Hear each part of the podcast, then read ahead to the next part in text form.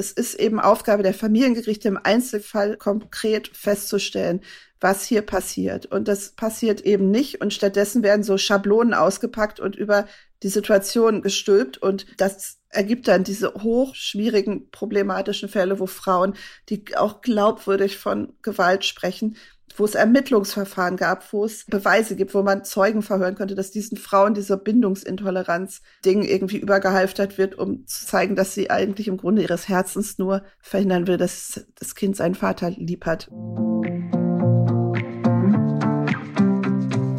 Hallo und herzlich willkommen zu einer neuen Folge von Elterngespräch, dem Podcast-Talk von Eltern für Eltern. Mein Name ist Julia Schmidt-Jorzig. Ich habe selbst drei Kinder und jeden Tag neue Fragen. Heute an die Journalistin Gabriela Keller. Sie arbeitet für das Recherchezentrum Korrektiv, einem spendenfinanzierten Medium und Zusammenschluss von JournalistInnen. Die vielfach ausgezeichnete Redaktion steht für unabhängigen investigativen Journalismus. Aus gutem Grund wird dies heute eine lange Anmoderation, denn wir haben uns mit dem Thema schwer getan. Aus purer Fassungslosigkeit und Skepsis gegenüber dem Vorwurf, den einige Journalistinnen und Autorinnen erheben, nämlich dem, dass massive Diskriminierung von Müttern in Sorgerechtsverfahren an deutschen Familiengerichten und durch Verfahrensbeistände keine Seltenheit sein soll und dass dabei auch Kindeswohl gefährdet sei, und zwar insbesondere in Fällen von vorangegangener häuslicher Gewalt. Ich habe Gabriela Keller eingeladen, weil sie sich journalistisch sehr akribisch mit dem Vorwurf auseinandergesetzt hat, der schon einmal über die feministische Soziologin Christina Mundlos an mich herangetragen wurde. Ich hatte seinerzeit ein Interview mit Christina Mundlos geführt, das wir nicht gesendet haben.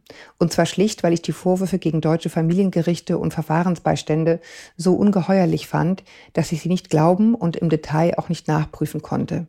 Hinzu kam, dass Christina Mundlos darüber hinaus behauptete, es gebe radikale Väterrechtler, die die Verfahren bei Gericht und die Ausbildung der Verfahrensbeistände mit ihrer Ideologie mancherorts regelrecht infiltriert haben sollen. Ich fand das alles unvorstellbar und tat mich auch schwer damit, damit eventuell den Ruf ganzer Berufsgruppen anzuzählen, wie Familienrichterinnen, Jugendamtmitarbeitenden und Verfahrensbeiständinnen, von denen die meisten sicher sauber und hoch engagiert arbeiten und ich wollte nicht, dass redliche, engagierte Väter, die zu Recht darum kämpfen, ihre Kinder nach der Trennung sehen zu können, gleich mit in Verruf geraten. Trotzdem hat mich das Thema nicht losgelassen, denn es geht ja um viel, nämlich die seelische und körperliche Unversehrtheit von Kindern und natürlich auch ihren Müttern, die teilweise jahrelange Gewalterfahrungen hinter sich haben. In einem gerüttelten Maß an Fällen würden laut Mundlos Kinder durch die Durchsetzung des Umgangsrechts teils gewalttätigen Vätern zugeführt und gar möglichem Missbrauch ausgesetzt. Laut ihrer Darstellung würde der Gewaltschutz für die Opfer de facto ausgehebelt. Ich konnte nicht glauben, dass das strukturell bedingt ist, vielleicht auch einfach, weil der Gedanke so ein Albtraum ist. Weitere Gespräche mit Fachleuten, die an Sorgerechtsverfahren beteiligt sind, anderen AutorInnen und eben das Gespräch mit meinem Gast Gabriela Keller haben mich aber eines Besseren belehrt. Leider. Nicht nur Christina Mundlos, Autorin des Buches Mütter klagen an, sondern auch die Familienrechtsanwältin Asha Hedayati, Autorin des Buches Stille Gewalt und der Soziologe Dr. Wolfgang Hammer, der eine Studie zum Thema durchführte und eben mein Gast Gabriela Keller berichten übereinstimmend und viele andere Expertinnen bestätigen dies, dass nicht selten strukturelle Diskriminierung von Müttern vom Familiengericht auch direkt Kindeswohl gefährde, eben weil das Umgangsrecht der teils gewalttätigen Väter in der Praxis über dem Gewaltschutz für Frauen und Kinder stehe. Um es noch einmal ganz klar zu sagen, es geht hier nicht um normale Väter, die zu Recht Umgang mit ihren Kindern haben wollen. Gleichberechtigte Partner und Elternschaft, das wollen wir alle. Worauf wir aber mit diesem Interview hinweisen wollen, ist ein Problemcluster, das das seelische und leibliche Wohl von Kindern aus Trennungsfamilien gefährden kann.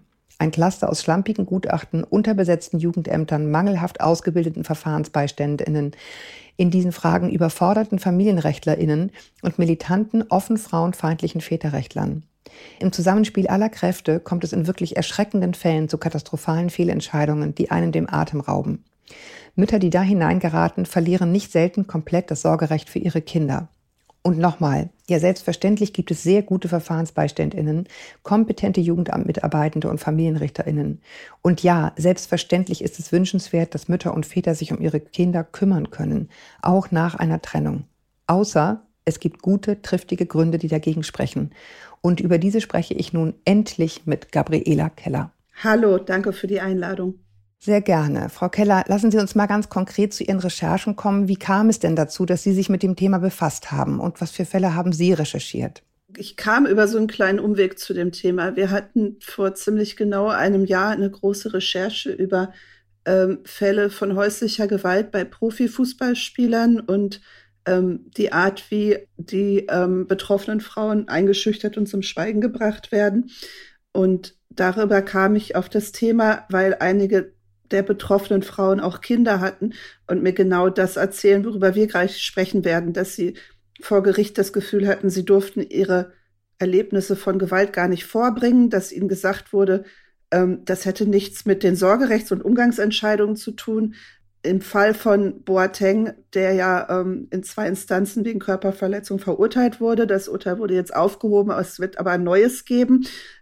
Da ist es so, dass die ex betroffene Ex-Partnerin die Kinder verloren hat unter den Vorwürfen, um die es auch gleich gehen wird, dass sie nämlich die Kinder versucht zu manipulieren mit fingierten Vorwürfen. Das sind, waren Fälle, wo wir zunächst gedacht haben, das kann doch gar nicht sein. Wir leben doch in einem modernen Rechtsstaat. Ähm, häusliche Gewalt ist doch ein Thema, was ähm, inzwischen total fortschrittlich angegangen wird. Das kann doch nicht sein, dass so etwas passiert. Das muss das müssen irgendwelche Freak-Fälle sein oder das hat was mit dem Promi-Status der Männer zu tun. Und dann haben wir angefangen zu recherchieren und eben festgestellt bei einer ersten Recherche, die wir dieses Jahr im Frühjahr veröffentlicht haben, dass es eben keine Einzelfälle gibt, sondern dass wir es mit strukturellen Missständen zu tun haben.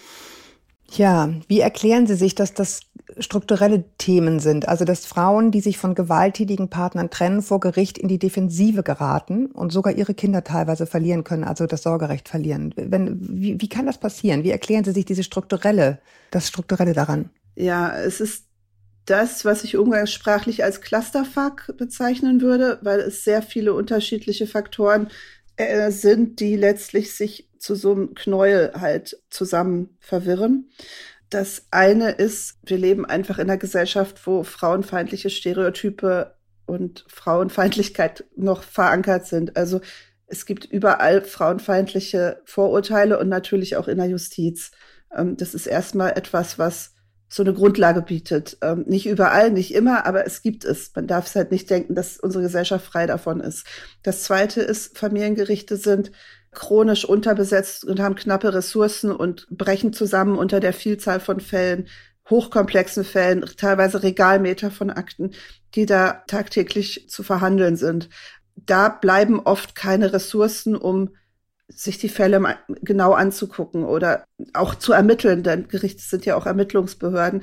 Und bei vielen Vorwürfen ließe sich ja auch zumindest abklopfen, ob die jetzt irgendwie ja, aus der Luft gegriffen sind oder ob es da Belege für gibt. Denn in sehr vielen Fällen gibt es doch Belege. Und das unterbleibt aber und stattdessen werden dann ähm, in vielen Fällen komische Gutachten in Auftrag gegeben, wo dann sehr schnell die Gutachterin oder der Gutachter zu dem Schluss kommt, ja, einer von beiden ist schuld. Und in vielen Fällen, wo es um Gewaltvorwürfe geht, ist es halt eine sehr einfache Methode zu sagen, die Mutter ist bindungsintolerant. Das heißt, die Mutter möchte das Kind zum Vater nicht zum Vater bringen, möchte irgendwie die Beziehung sabotieren, ist irgendwie eine manipulative Frau. Da sind wir wieder bei den frauenfeindlichen Stereotypen. Ne? Die Frau erfindet erlogene Gewaltvorwürfe, um den Mann fertig zu machen, der sie ähm, verlassen hat. Ein weiterer Faktor ist eben, dass es Lobbygruppen gibt oder Interessengruppen, sogenannte Väterrechtler. Aber eben viele dieser Vereine vertreten eben eine ziemlich frauenfeindliche Agenda und propagieren genau solche frauenfeindlichen mhm. Konzepte mhm. ähm, auch sehr massiv mit Kampagnen und Schulungen für, für, für Fachleute, die gerade mit Frauen, die ähm, von häuslicher Gewalt sprechen, in den Verfahren auf die Füße fallen. Also das ist das Knäuel. Ja. Ja, okay, aber um es nochmal so ein bisschen zu entwirren, also die Behauptung, mhm. die Sie jetzt tätigen und die auch Frau Mundlos mir gegenüber getätigt hat, ist, dass sozusagen diese Ausbildung der Verfahrensbeiständinnen teilweise infiltriert ist durch diese Väterrechtler-Ideologie. Das ist keine Behauptung, das ist ganz leicht im Internet nachvollziehbar. Die brüsten sich zum Teil damit und machen das ganz öffentlich. Also da braucht ja. man gar nicht lange nachsuchen. Ähm, das sind also zum Teil Akteure, die Frauenhäuser als Horrorkabinette expressis verbis bezeichnen und dann zugleich sagen, dass sie selber Verfahrensbeistände sind und auch ähm, gemeinsam mit ähm, ihnen zugetanen Fachleuten, Familienrichtern eben Schulungen für Fachleute anbieten oder Weiterbildungen für Verfahrensbeistände. Und das ist natürlich, wirft schon Fragen auf. Eines der Worte, die Sie benutzt haben, war Bindungsintoleranz. Mhm.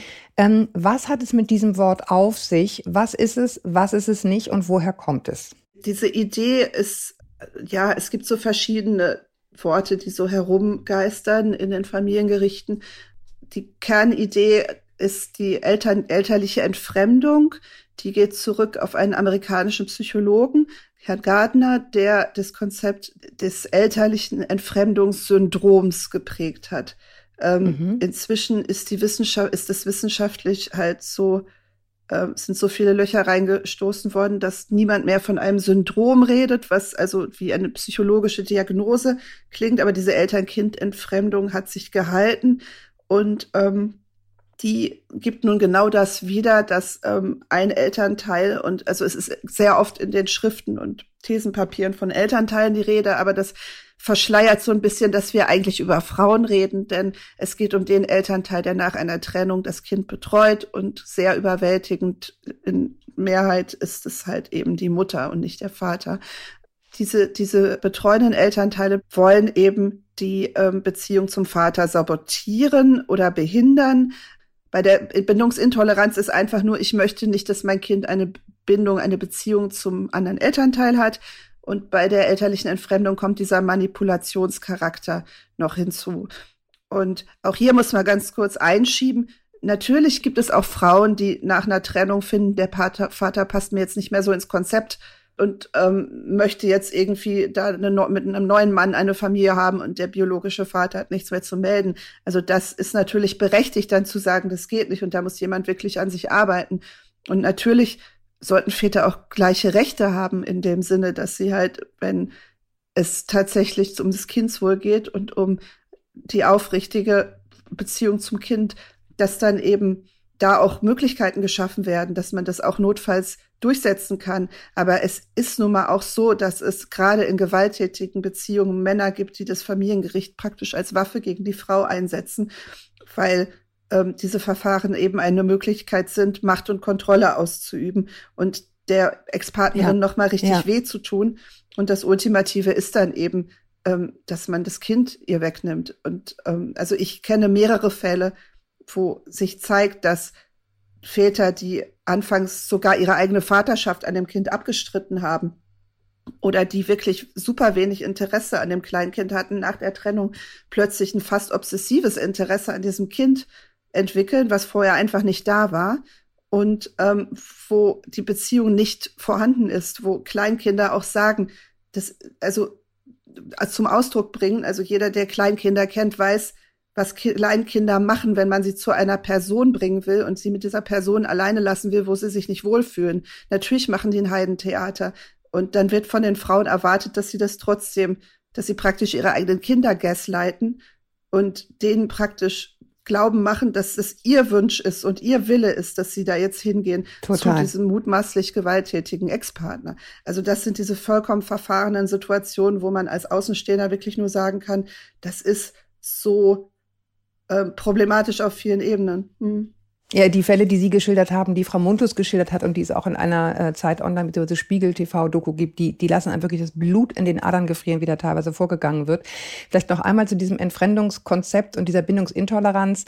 Das ist sozusagen keine äh, psychologische Diagnose, die in irgendeinem Diagnosekatalog auftaucht. Die kommt wirklich von diesem John Gardner eine hochproblematische Person, wer sich damit mal befassen will. Also das ist nicht irgendein Psychologe, sondern ist eine eigene Recherche wert.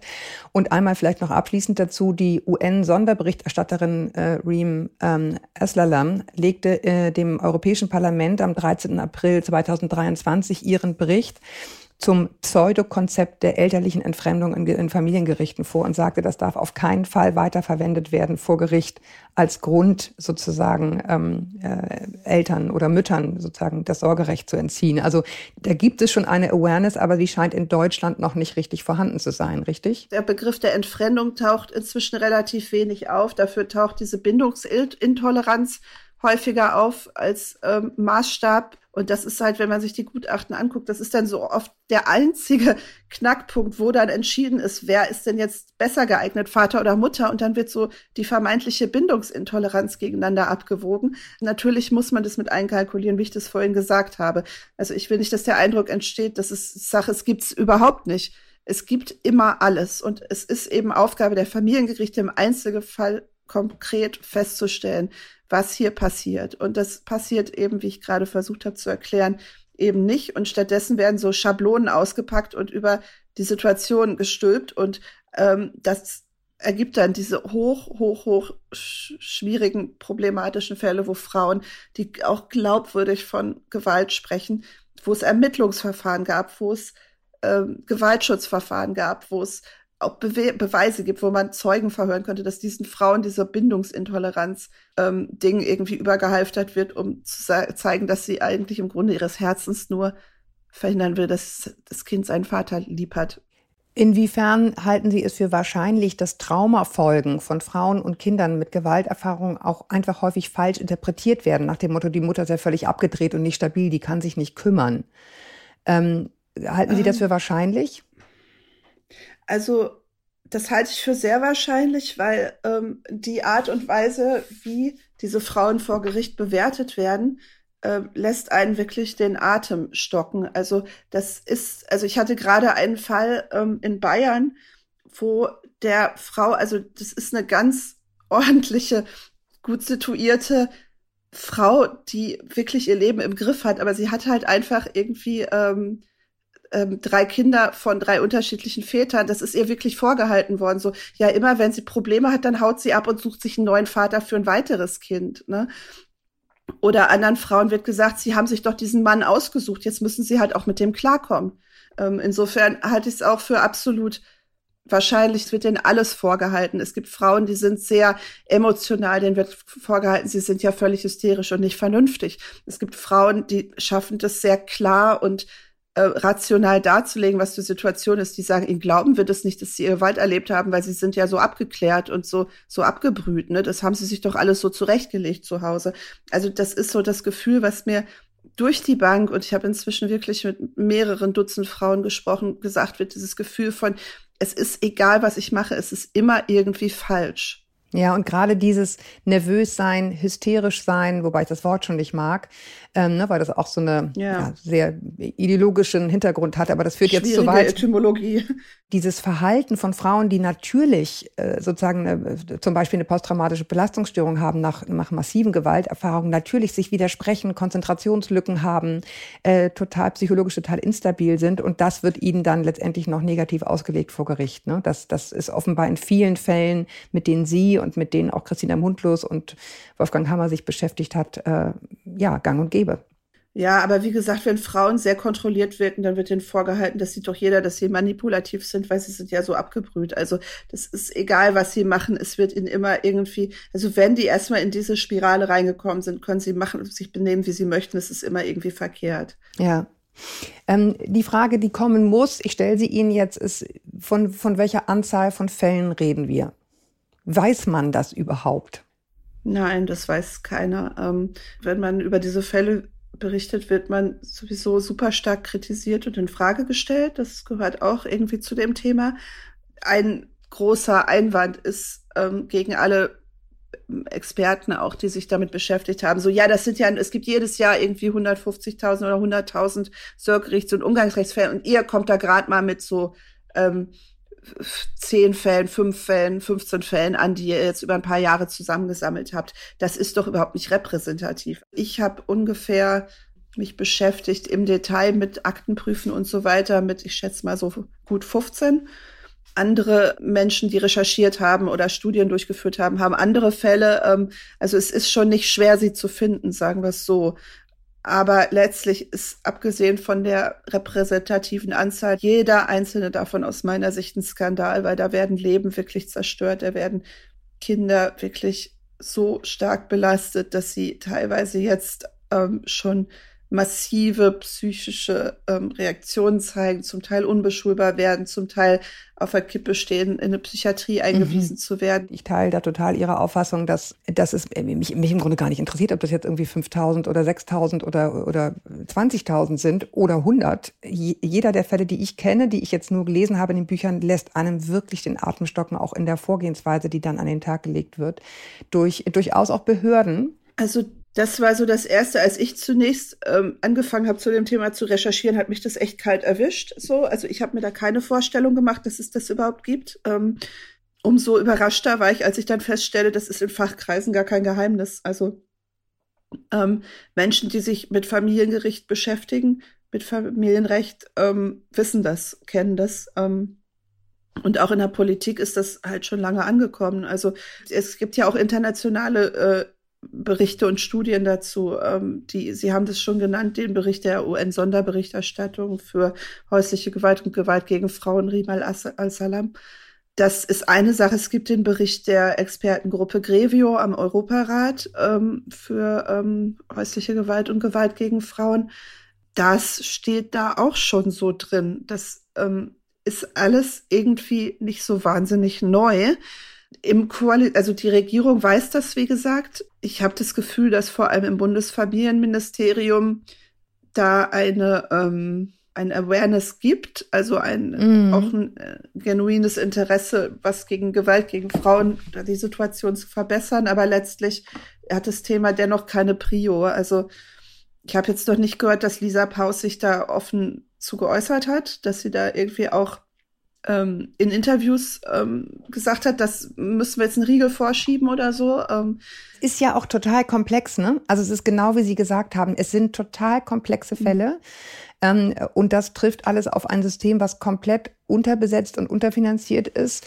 Das alleine ist ja schon ein Riesenproblem. Ähm, plus da habe ich jetzt gelernt, da bin ich allerdings kein Profi drin, dass diese Ausbildung für diesen Verfahrensbeiständinnen auch nicht zufriedenstellend ist. Das sind keine ausgebildeten PsychologInnen. Das sind einfach Leute, die dann eine gewisse Ausbildung durchlaufen.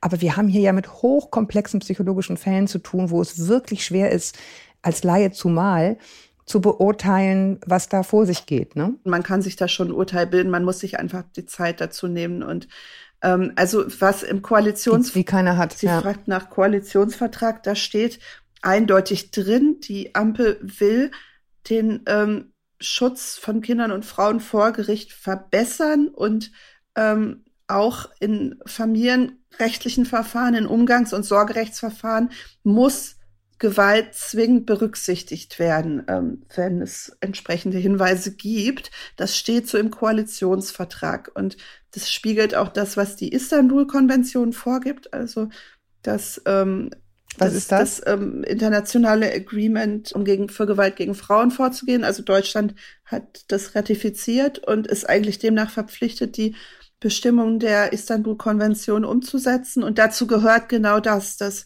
Betroffene von Gewalt, von häuslicher Gewalt in familienrechtlichen Verfahren geschützt werden. Das ist ein Punkt. Und letztlich ist das einfach, hat es keine Auswirkung, weil sonst gäbe es diese ganzen Fälle nicht. Ähm. Ja. Ja, dieses, dieses dieses Umgangsrecht der Väter scheint nach dem, was ich gelesen habe, wahnsinnig hoch zu hängen. Was ja, wie gesagt, wir sprechen jetzt hier nicht von dem normalen Papi, der sich kümmern möchte. Ne? Das ist ja grundsätzlich eine, eine gute Sache, dass man sagt, wir, wir streben wirklich an äh, als Gerichtsbarkeit und als, äh, als Land, dass Väter und Mütter sich sozusagen beide kümmern können. Wir reden ja von diesen krassen Fällen, wo Gewalt im Spiel ist oder teilweise eben auch Frauen gar nicht, ähm, also während der Beziehung sozusagen nach außen getreten sind mit diesen Vorwürfen, weil sie ja sowieso schon total bedroht waren von Gewalt und das dann teilweise erst im Sor sozusagen im Sorgerechtsverfahren hervorbringen.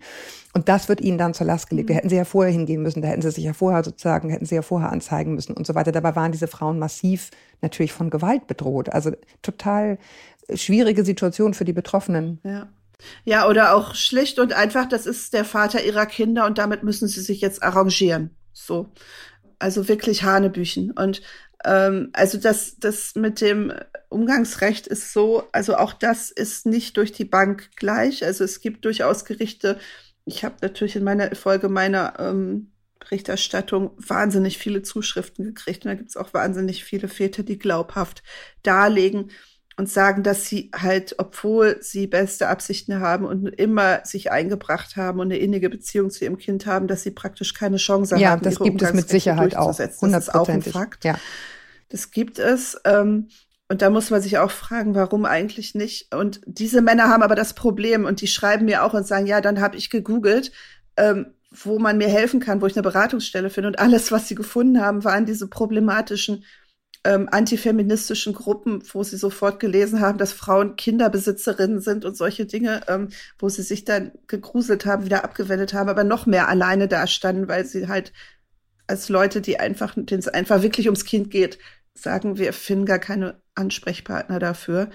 Das finde ich ist auch ein Punkt, den man irgendwie, also ähm, diese, diese Aktivitäten dieser Gruppen mit diesen antifeministischen Programmen, ähm, die machen es halt auch schwierig für die Anliegen von Vätern, die wirklich einfach den, den Zugang zu ihren Kindern vereinfachen. Also ich, ich, ich, ich fasse mal zusammen. Äh, zum einen Väter, die einfach nur für ihr Recht kämpfen wollen, haben es häufig auch nicht leicht vor Familiengerichten. Auch sie stoßen im Grunde auf eine Lücke, wenn sie Hilfe brauchen, finden dann im Netz im Grunde nur diese radikalen Väterrechtler, mit denen man echt aufpassen muss. Ähm, die Frauen, die Gewalt erlebt haben, sogar wenn sie dokumentiert ist und teilweise schon ein, äh, diese Bannmeile besteht, ähm, wird äh, in, in den Fällen, die Sie recherchiert haben und Frau Mundlos ausgehebelt zugunsten des Umgangsrechts mit den Kindern. Da wird dann häufig gesagt, na ja, aber nur weil er als Mann gewalttätig war, muss er ja nicht als Vater gewalttätig sein. Auch eine schräge Argumentation, wie ich finde. Ja, das ist eben so ein Punkt, wo man sagen kann, das ist absolut nicht auf dem neuesten Stand der Erkenntnisse, was häusliche Gewalt angeht. Und so ein Beispiel dafür. Mhm. Naja, und wenn die Mutter geschlagen wird, ist das auch traumatisierend für ein Kind. Ne? Und, und wir haben festgehalten und so ein bisschen rausgearbeitet hoffentlich, dass das zum einen natürlich ein Faktor ist, diese totale Überlastung ähm, äh, von Jugendämtern und von Familiengerichten, aber eben auch ähm, eine ähm, ja, Infiltration, Unterwanderung von diesen äh, Ausbildungen von Verfahrensbeiständinnen ähm, mit diesem Väterrechtler-Gedankengut, was sehr problematisch ist und was zurückgeht auf diesen John Gardner. Was nochmal zu diesen Väterverbänden. Also es gibt zum Teil da sehr große Gruppierungen, also zum Beispiel den Väteraufbruch für Kinder, der die größte Gruppe ist mit vielen tausend Mitgliedern. Das sind auch schon sehr heterogene Gebilde. Ähm, das kommt auch immer darauf an, welche Ortsgruppe man gerade da hat. Und das ist halt so ein Mischmasch aus Selbsthilfegruppe und Betroffenenberatung und politischer Lobbygruppe und Aktionsgruppe. Und bei diesem, dieses Mischmasch ist eben auch wahnsinnig schwer zu durchschauen. Also es gibt viele Leute, die kommen sich da vor, als, also die fühlen sich da gut aufgehoben und auch, dass denen da gut geholfen wird, das kann auch irgendwie sein. Es gibt Leute, die gucken dann auf eine Website und lesen diese Rhetorik und erschrecken sich. Also das ist einfach gerade für alle Beteiligten wirklich keine einfache Sache. Und einer der größten Lobbyerfolge dieser Verbände ist eben, dass man so diese Prämisse zum Kindeswohl gehören beide Eltern, dass sie halt so fest verankert worden ist, dass sie in, in vielen Fällen alles andere überschattet. Ist ein richtiger Gedanke, äh, läuft man eben damit Gefahr, dass halt gerade der Gewaltschutz damit ausgehebelt wird und ähm, dass es halt auch mit einem Konzept bricht, was halt eher besagt, dass Kinder Kontinuität und Beständigkeit brauchen und gerade in Beziehungen, die schon vorher nicht gleichberechtigt waren, und das sind ja nun mal auch viele, wo die Frau fast ausschließlich die Care-Arbeit für das Kind übernommen hat, wenn man dann nach der Trennung sagt, ja, jetzt aber 50-50, beide gleich, das ist auch nicht fair. Und das ist vielleicht auch nicht das, was, womit man dem Kind gerecht wird. Ähm, dass das Kind vielleicht auch verwirrt ist, wenn es plötzlich nach einer Trennung ähm, in einer ganz anderen Lebensrealität wird, die gar nicht das widerspiegelt, was es gewohnt ist. Also das sind alles diese problematischen und schwierigen Abwägungssachen, die sich wahnsinnig schwer in solche Slogans pressen lassen. Ja. So, ich hoffe, wir haben es einigermaßen umkreist. Äh, ich glaube, der Eindruck bleibt, ja. und der ist ja auch richtig, dass es ein hochkomplexes Thema ist was aber äh, in einer nicht kleinen Zahl von Fällen zu wirklich katastrophalen äh, Vorgehensweisen und Fehlentscheidungen führt. So würde ich das jetzt einschätzen. Ähm, Und ja, man kann nur hoffen, dass sowohl Familiengerichte als auch Verfahrensbeiständinnen und ähm, ja, Jugendamtmitarbeitende äh, in die Lage versetzt werden, sich die Zeit zu nehmen, sich die Fälle wirklich so genau anzuschauen, wie das nötig ist, um da eine gute, gute Entscheidung zu treffen. Ähm, und ich danke Ihnen, dass Sie sich die Zeit genommen haben, nochmal Ihre Rechercheergebnisse mit uns zu teilen. Sehr gerne. Vielen Dank, dass ich hier sein durfte. Ja, ja, gerne. Äh, ich danke euch fürs Zuhören bis hierhin. Ich weiß, es war kein leichter Tobak, aber ich denke mir, wir haben so viel, viel gut Themen hier auch gehabt. Das ist einfach auch ein Teil der Realität, die miterzählt werden muss von Kindern in Deutschland. Bis wir uns wieder hören, helft anderen, den Kopf über Wasser zu halten. Ahoi aus Hamburg. Tschüss, Frau Keller. Tschüss, vielen Dank. Sehr gerne.